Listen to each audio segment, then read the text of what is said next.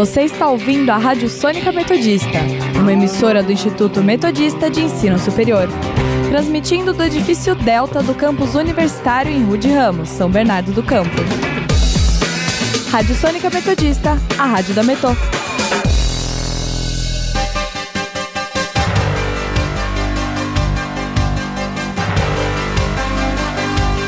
Começa agora o Jornal da Metodista, uma produção do núcleo de rádio da redação multimídia da Universidade Metodista de São Paulo.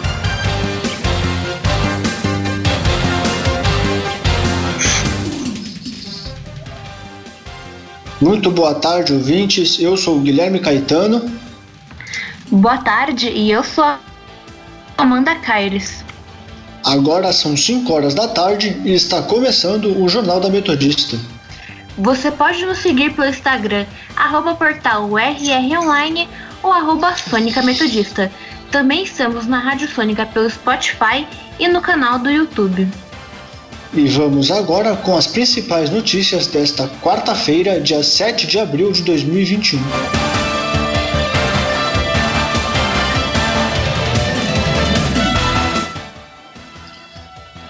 Governo de São Paulo anuncia que idosos de 65 a 67 anos poderão se vacinar contra a Covid-19 nas próximas semanas. Governo federal arrecada 3 bilhões e 300 mil reais com leilão de 22 aeroportos. Supremo Tribunal Federal julga a liberação de cultos na pandemia. Números da Covid-19 no Brasil. E no nosso quadro Giro pelo ABC, os principais destaques dos jornais da região. Saúde.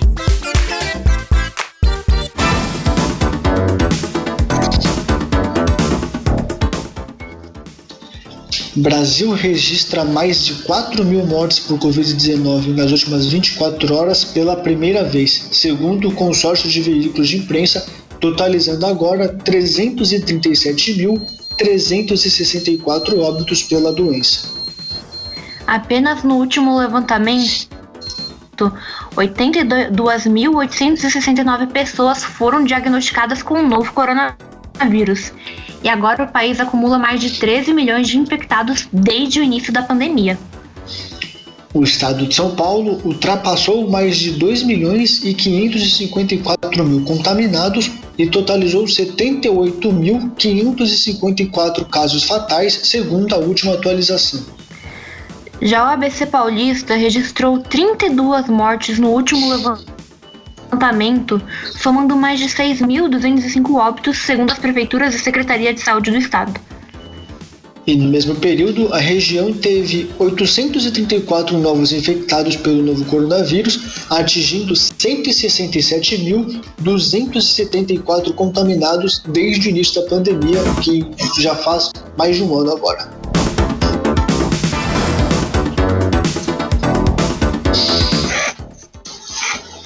Governo de São Paulo anuncia que idosos de 65 a 67 anos poderão se vacinar contra a Covid-19 nas próximas semanas. Pessoas com 67 anos poderão se imunizar a partir da próxima quarta-feira, dia 14 de abril. E quem tem mais de 65, perdão, quem tem 65 e 66 anos poderá se vacinar a partir de 21 de abril. Outra novidade anunciada pelo governo é que a partir de hoje o pré-cadastro da vacina também poderá ser feito pelo WhatsApp. E para se inscrever no pré-cadastro, basta enviar uma mensagem para o número 95 220 2953.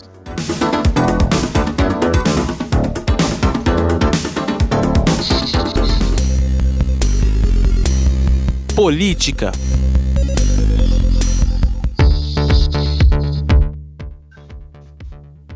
Presidente Jair Bolsonaro volta a criticar medidas para restringir a circulação do novo coronavírus após o Brasil ter registrado mais de 4 mil mortes nas últimas 24 horas. Durante o evento em Chapecó, em Santa Catarina, o Bolsonaro afirmou que não haverá lockdown nacional. Para o presidente, é preciso buscar alternativas às medidas de distanciamento social, como o fechamento de comércios, e que ele também disse que o governo não vai aceitar a política do fique em casa. Bolsonaro ainda disse que a Covid-19 não vai embora e que, como outros vírus, a doença veio para ficar e vão ficar a vida toda, o que é praticamente impossível erradicá-la. Bolsonaro também chegou a discursar a favor do tratamento precoce contra a infecção. Ele também disse que os médicos devem ter mais autonomia para tratar os pacientes.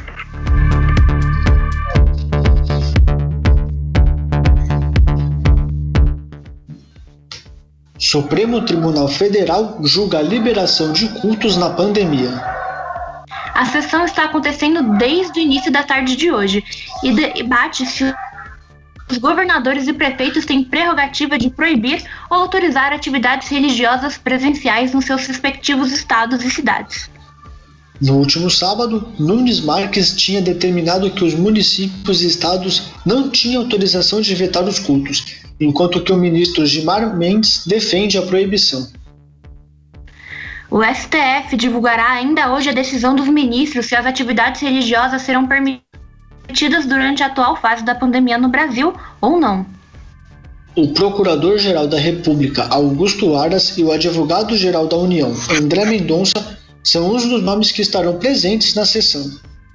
Durante a fala deles, ambos defenderam a liberação de cultos e missas. E agora, a sessão que tá está ocorrendo, o relator desse caso, Gilmar Mendes, começou a votar e está dando seu parecer, que, pelo que tudo indica, é, continuar a defender a proibição de cultos e missas durante a pandemia. Economia.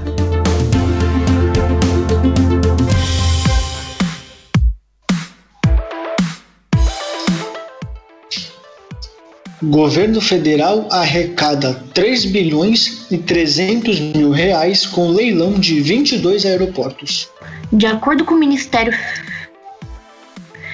de acordo com o Ministério, o ágio médio foi de 3.822%, o que representou uma arrecadação de 3 bilhões e 100 mil reais, acima do mínimo fixado pelo edital para o valor de contribuição inicial, que era de 186 milhões de reais. E é importante que eu cometi um erro, eu falei ministério, mas é governo federal, perdão pelo erro. Além do valor à vista, as regras do leilão prevêem uma outorga variável a ser paga a partir do quinto ano de contrato até o fim da concessão. O investimento total nos 22 aeroportos é estimado pelo governo em 6 bilhões de reais durante os 30 anos de concessão.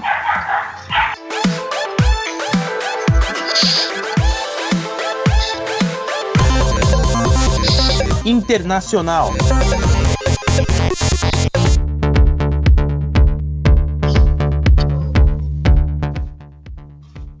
A Agência Europeia de Medicamentos encontra possível relação entre a vacina da Covid-19 AstraZeneca e um raro distúrbio de coagulação em pessoas vacinadas. Porém, a avaliação do Instituto é que os benefícios do uso do imunizante continuam superando potenciais riscos. Em comunicado, a agência também não recomendou restrições à aplicação da AstraZeneca e que esses casos incomuns devem ser incluídos como possíveis efeitos colaterais. A maior parte das coagulações ocorreu em mulheres de, com mais de 60 anos, mas a investigação não conseguiu identificar fatores que pudessem ligar esses riscos ao sexo ou à idade. O órgão comentou que uma possível causa para os coágulos, coágulos perdão, pode ser uma reação imunológica exagerada em pacientes.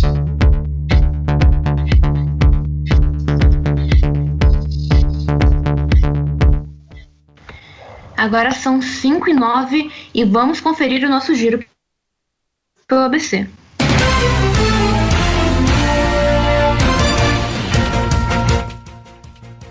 Diário do Grande ABC.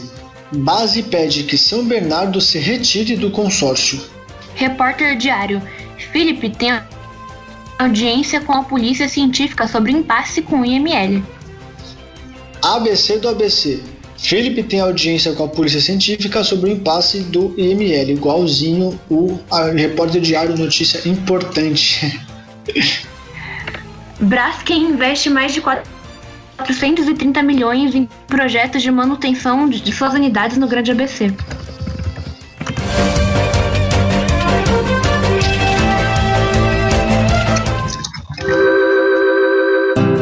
Momento Envolverde, uma produção dos alunos de jornalismo da Universidade Metodista de São Paulo.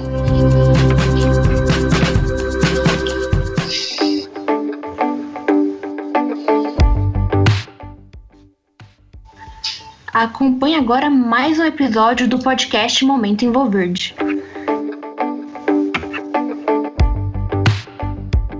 Olá, ouvintes da Sônica. Eu sou a Beatriz Mirelli e esse é mais um episódio do podcast Momento Envolverde. Yugo Matsuda, gerente de sustentabilidade da Suzano, uma corporação de bioprodutos, foi o convidado do programa Diálogos Envolverde do dia 25 de março. Em live intitulada A Harmonia entre Produzir e Preservar, o representante da empresa comentou sobre o projeto Planos da Mata, parceria firmada em março de 2021 com a Fundação SOS Mata Atlântica. A ideia surgiu para estimular o Plano Municipal de Conservação e Recuperação da Mata Atlântica, que incentiva ações regionais direcionadas à melhoria da gestão ambiental. Na conversa com jornalistas Dalmar Condes e Reinaldo Canto, da agência Envolverde, Yugo Matsuda explica quais serão as primeiras atuações e quando começa o engajamento com as prefeituras. Ouça agora um trecho dessa entrevista. Reinaldo, agora em abril a gente começa a interface, como eu, eu comentei com vocês, de, de bater na porta das prefeituras né, e pedir licença para entrar no seu quintal. Então, em abril a gente começa essa interface com esses 30 municípios. Né, e a partir dessa interação com eles, obviamente que eles têm a, a, a possibilidade de não aceitar, mas eu, eu, imagino que não seja o caso. Mas a partir de, de, de abril agora, a gente traça o plano de ação com cada município, né? E começa uma empreitada de mapear quem tem interesse em participar do município e capacitação para a construção desses planos. Tá? Então, abril, já estamos aí, né? É, começaremos e teremos notícias para trazer. Hugo, vocês estão trabalhando em regiões onde vocês têm atividades ou agroflorestais ou fabris, correto? E são 30 municípios, ou seja, territorialmente é bem espalhado. Como é que você está trabalhando participação das unidades, das equipes da Suzano em cada unidade para bater na porta do prefeito, para trabalhar essa ação local? Legal, isso é uma mobilização de mais de 30 pessoas internas, tá, Dal? Então, assim, desde o pessoal nosso do super time de relações corporativas que nós temos, que eles estão em constante contato com esses é, prefeitos e vereadores, né, da, os atores públicos. Tá? A nossa área de meio ambiente florestal é liderando esse processo todo, né, de, de interlocução e sistematização do, do, processo, e outras áreas internas da Suzano que fazem interface no dia a dia. Então, por exemplo, nós temos uma área de desenvolvimento social com, algumas, com várias iniciativas com comunidades, em que essas comunidades precisam estar nesse processo participando. Então, é uma frente de engajamento que não é do Yugo nem de Ciclano, é, é de uma equipe inteira interna, que eu falei da ordem de 30 pessoas, diretamente é, atuando, é, de fazer esse engajamento e, bem dizer, de bater o bumbo, né? As coisas precisam continuar e não ser só um movimento de inauguração. Elas precisam ganhar atração. Tá? Então, essa equipe, ela tem diversas outras agendas que já atuam nos municípios, e faz parte do nosso dia a dia esse relacionamento com os, com os prefeitos e vereadores. Qual o tempo previsto para essa ação? Não, a gente é, inicia toda essa capacitação agora pós-abril, né? Porque abril é o momento de, de entrada.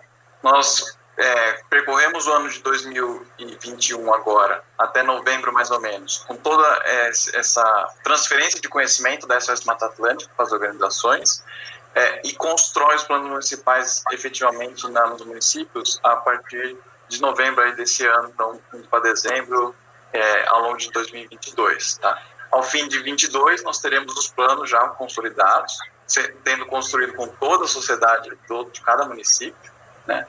e, e para implantar efetivamente 2023. E aí, ouvinte, quer entender um pouco mais sobre o projeto Planos da Mata? Então acesse na íntegra a entrevista com o gerente de sustentabilidade da Suzano, Hugo Matsuda, no Facebook ou no YouTube da agência Envolverde. Além disso, lembre-se que no portal Rude Ramos Online já estão disponíveis a reportagem e matéria exclusiva sobre essa live. Para ter acesso, basta entrar em metodista.br/rronline. O Momento Envolverde é uma produção dos estagiários da redação multimídia do curso de jornalismo presencial da Universidade Metodista de São Paulo.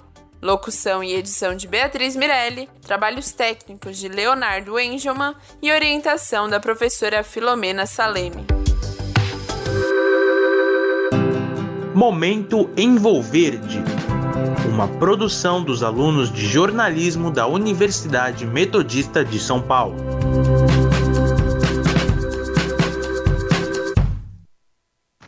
As lives Diálogo Envolverde são transmitidas toda quinta-feira, às 11 da manhã, nos canais do YouTube ou Facebook da Agência Envolverde. E agora são 5 e 16.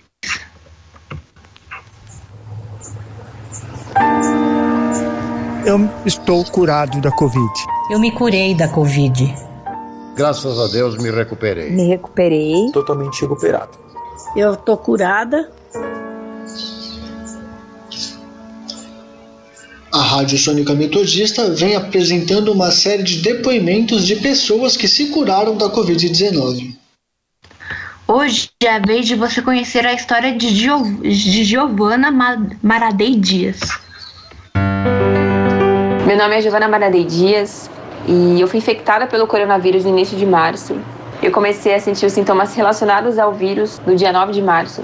E durante esse período, né, durante esses 14 dias que o vírus fica presente no corpo, né, durante esses 14 dias de infecção, eu tive sintomas leves e presentes, né, apenas os dois primeiros dias dentro do ciclo aí do Covid. Tive sintomas como febre, mal-estar, indisposição. Eu lembro quando eu começava a anoitecer, eu tremia muito, tinha muito calafrio. Mas esses sintomas só se manifestaram nos dois primeiros dias dentro desse ciclo do Covid. A partir do terceiro dia, eu não sentia mais nada nem estado febril, alguma dorzinha, nada. Eu não tive mais nada. Acordei assim de outra forma. A recuperação do Covid foi algo muito tranquilo para mim. É, eu não tive sintomas graves, nem muito presentes durante o período né, de infecção, apenas os dois primeiros dias. E foram sintomas que se manifestaram de forma leve. É, então foi algo muito tranquilo a minha recuperação relacionado né, à contaminação do Covid.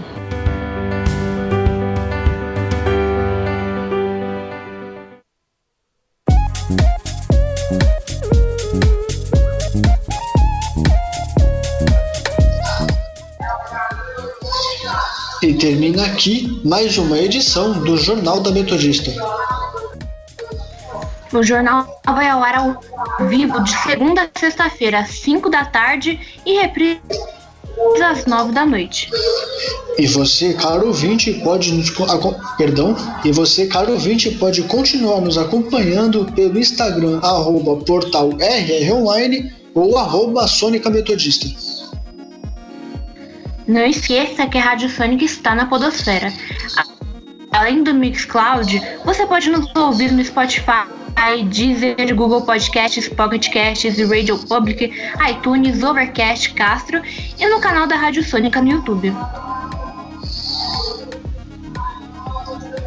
E para mais informações, acesse o nosso portal através do endereço www.metodista.br/rronline.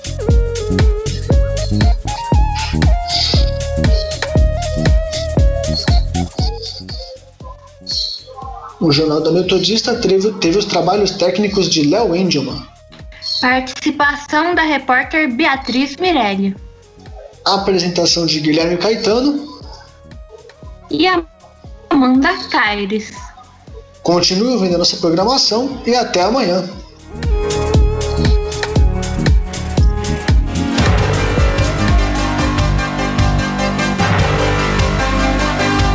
Fica por aqui o Jornal da Metodista uma produção do núcleo de rádio da redação multimídia da Universidade Metodista de São Paulo.